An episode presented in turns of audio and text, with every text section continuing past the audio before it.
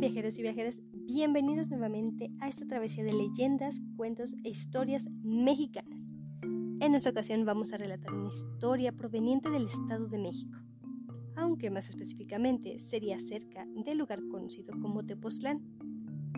Esta leyenda o cuento nos comparte lo que ha sucedido en una de las rocas que podemos encontrar en el ex colegio jesuita de San Martín, que actualmente es conocido como el Museo Nacional del Virreinato. Así que vámonos a descubrir qué es lo que ha sucedido aquí y el por qué a muchos les ha llamado la atención este punto.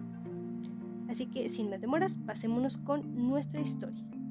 Al norte de México, en el pueblo de Tepoztlán, a unos 45 kilómetros de la Ciudad de México, hay una estructura de tiempos del virreinato.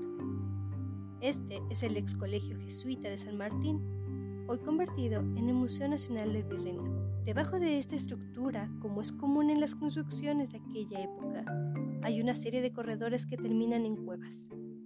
En una de las primeras entradas a estos corredores fue descubierta una piedra volcánica que tenía marcas bastante curiosas, parecidas a un juego completo de costillas.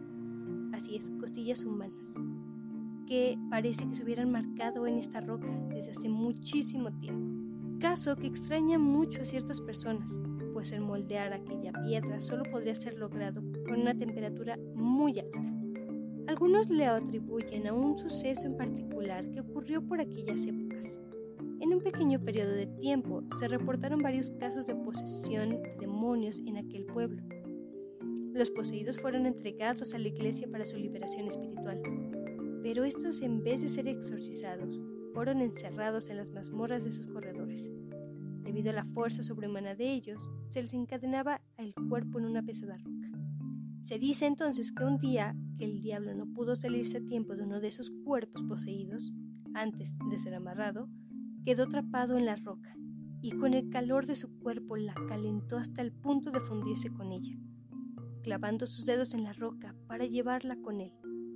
Pero tras muchísimos esfuerzos, no pudo moverla del lugar, y al mirar que estaba amaneciendo tuvo que despegarse de ella con todas sus fuerzas, y jaló y jaló hasta verse liberado, dejando en la roca bien definidas las marcas de sus costillas. Así que hasta aquí sería la leyenda del capítulo de hoy. Como escucharon es una leyenda bastante misteriosa y ha provocado el interés de muchísima gente alrededor de no solo México, sino de todo el mundo.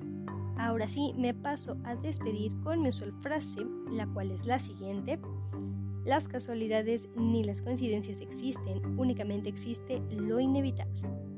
Así que si te ha agradado este episodio y esta leyenda, no dudes en compartirla con amigos, familiares o personas que incluso conozcas que les interese este contenido. En el caso de que no, no te preocupes, nosotros seguiremos aquí contando más historias mexicanas.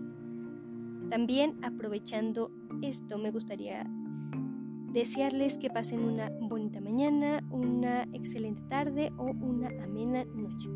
Por lo que nos estaremos escuchando muy pronto con un nuevo destino y una nueva leyenda. Hasta el próximo capítulo. Bye.